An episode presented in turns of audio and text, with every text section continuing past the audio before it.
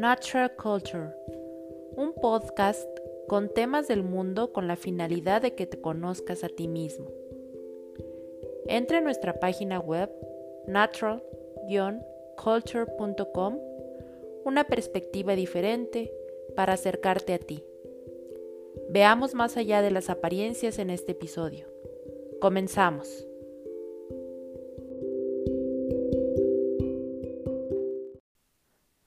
Buenas tardes. ¿Te gustaría conocer algunas formas en las que los seres humanos se interrelacionan con los animales? Veamos este episodio que lleva como título Un post sobre los animales. Comencemos.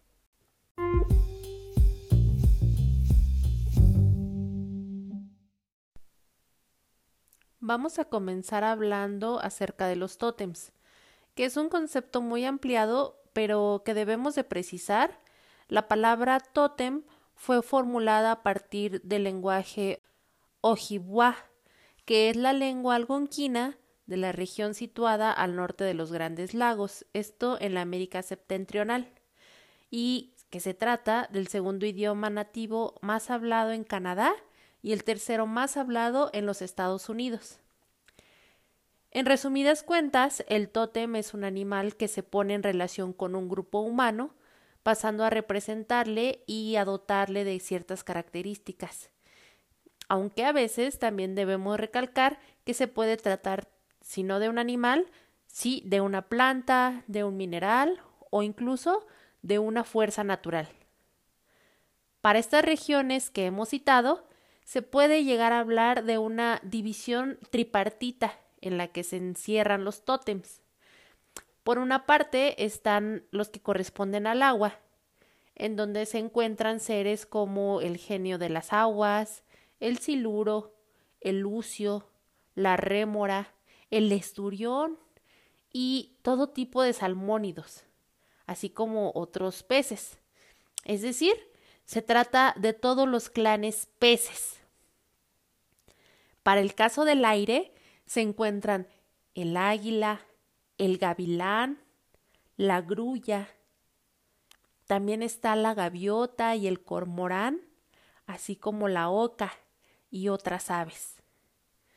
Pero para el caso de la tierra tenemos tres grupos diferentes.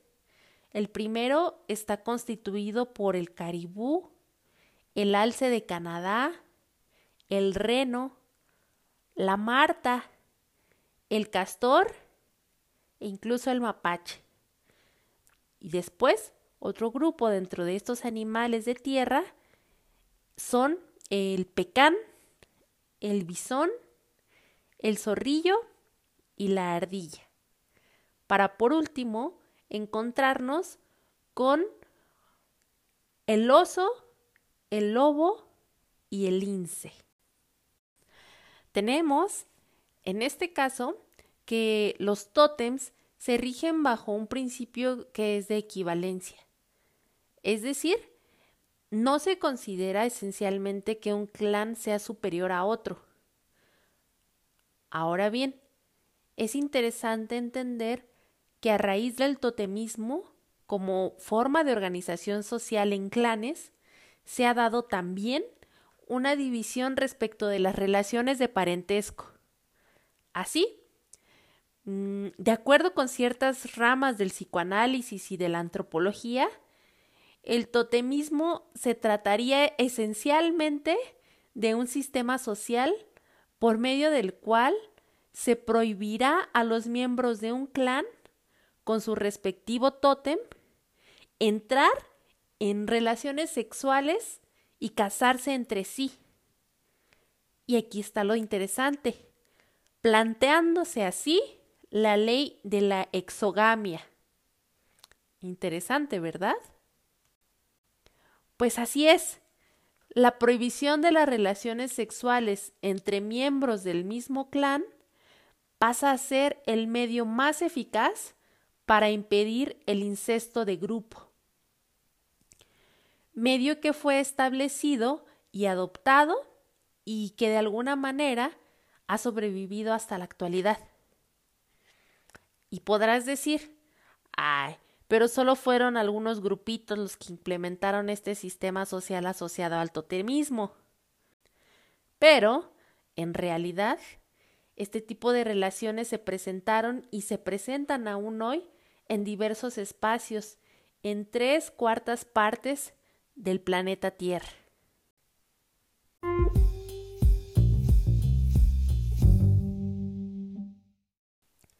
Esta relación entre el totemismo y la exogamia ha sido justo uno de los grandes misterios de la antropología, ya que, si bien el totemismo surge como una filosofía en la que se concibe a la naturaleza de manera ampliada, termina dando lugar a normas de parentesco.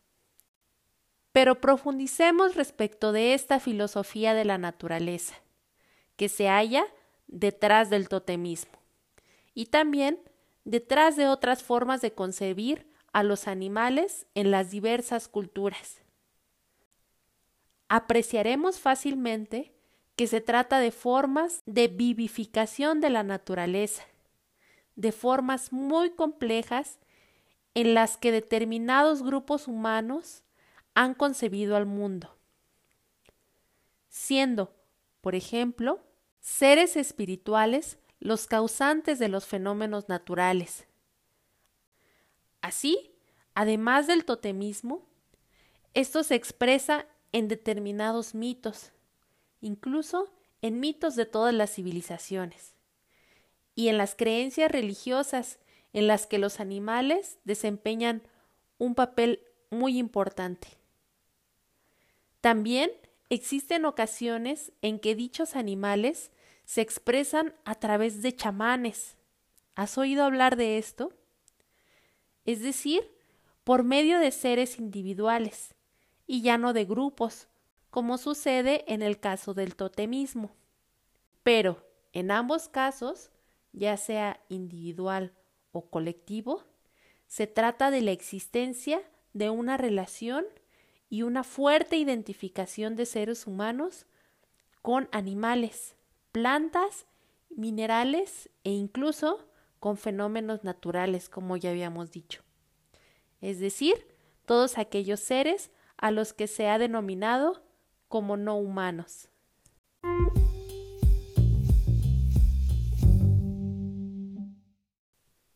Todos estos procesos nos remiten a relaciones muy complejas entre cultura y naturaleza, y se trata de una filosofía que si bien todavía pervive, se ha ido diluyendo con el paso del tiempo, ya sea porque la existencia de espíritus se ha relegado, o porque muchas personas consideran que estas representaciones de animales o de espíritus constituyen una característica de lo primitivo, considerando que es sólo una proyección de ciertos seres humanos, y creyendo que se ha dado vida y alma a lo que no lo tiene, es decir, a plantas, animales, minerales, inclusive cosas.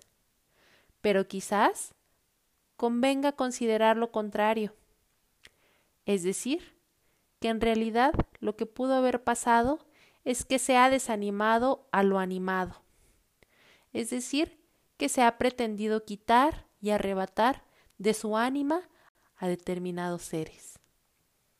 Sigmund Freud, en su texto Tótem y Tabú, plantea que la forma de existencia en la que se dota de vida y alma a ciertos seres, animales, vegetales y minerales, es un sistema intelectual que permite concebir al mundo como una totalidad, es decir, sobreponiéndose a otras grandes concepciones del universo que perviven en la actualidad, como la religiosa y la científica.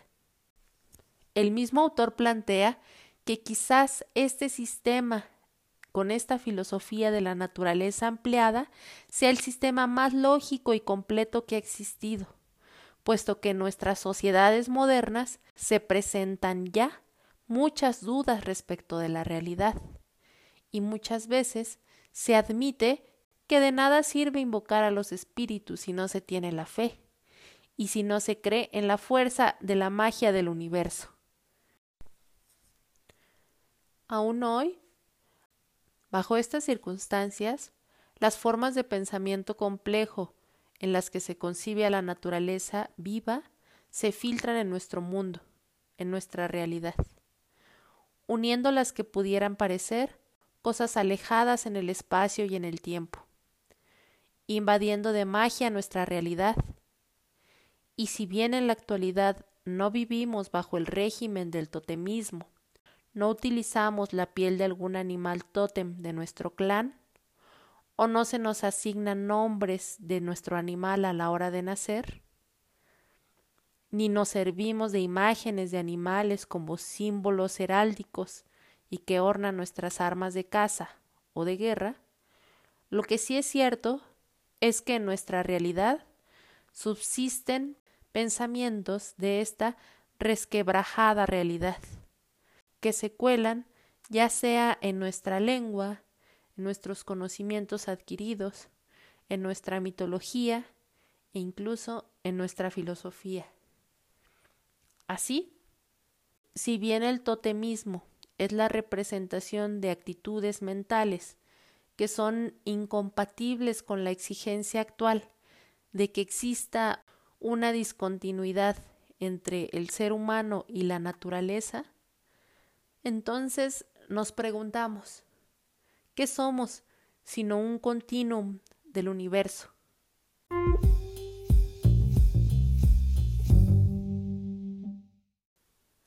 Estas formas de concebir la naturaleza de manera ampliada comprenden ya relaciones muy finas entre lo natural y lo cultural, en donde se entrelazan aspectos tan poderosos como concebir que un niño es la encarnación de un animal o de una planta, hallados o consumidos por su madre al momento de tomar conciencia de estar embarazada.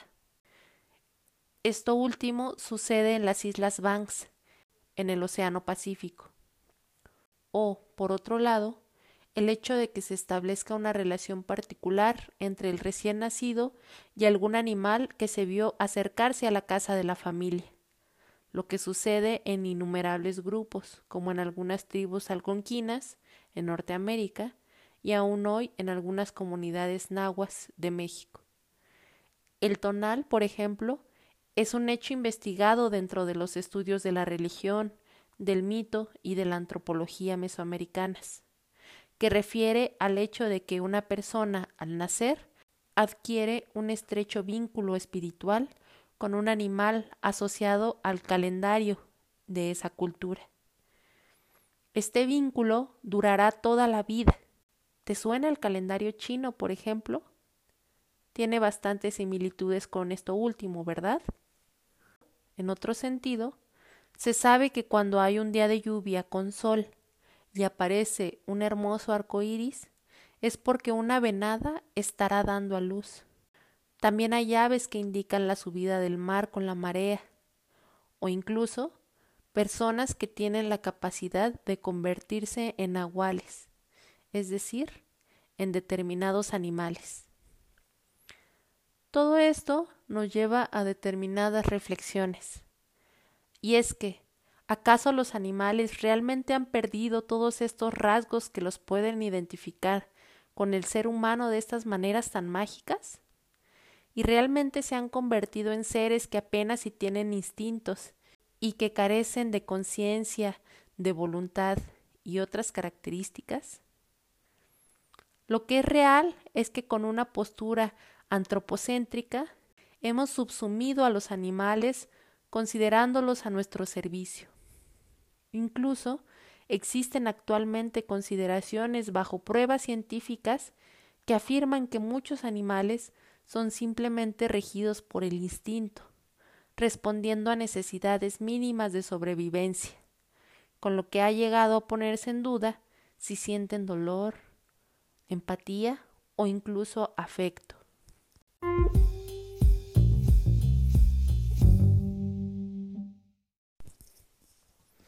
Pero con todo lo que hemos visto, es un hecho que los animales pueden darnos las claves del entendimiento de muchos fenómenos. Pueden darnos mensajes claros acerca del clima, por ejemplo. Pueden avisarnos sobre alguna desgracia. y pueden fungir como portadores de conocimientos muy importantes. Y si se les sabe escuchar y comprender, ellos tendrán mensajes muy importantes que compartirte. Pero para ello debemos abrirnos a esa posibilidad, estar dispuestos a comprender mucho de lo que acontece en el mundo, más allá de nuestra propia mirada. Ahora déjame preguntarte, si pudieras tener a un animal espiritual, ¿cuál sería? ¿Has visto alguno en tus sueños? ¿Crees que nos pueden enseñar algo acerca de la vida, acerca de nuestro poder o acerca de nuestra fuerza interior? ¿Crees que algún animal se pueda identificar con la etapa de la vida que estás pasando ahora? ¿O por alguna que hayas pasado anteriormente? ¿Tienes la imagen de algún animal tatuado? ¿Qué significa? ¿Tú o tu familia tienen algún animal protector? ¿O has sentido algún animal presente a lo largo de tu vida? Por último, si pudieras conectar con un animal de poder, ¿cuál sería? Quizá basta con que lo imagines, imagines sus características y lo comiences a integrar en ti. Te agradezco mucho que nos hayas escuchado este día algunas referencias que utilizamos para este episodio fueron a Claude Lévi-Strauss en su totemismo en la actualidad y a Sigmund Freud en Totem y Tabú. Nos vemos a la próxima. Chao. Natural Culture, un podcast con temas del mundo con la finalidad de que te conozcas a ti mismo. Entra a nuestra página web natural culture.com una perspectiva diferente para acercarte a ti.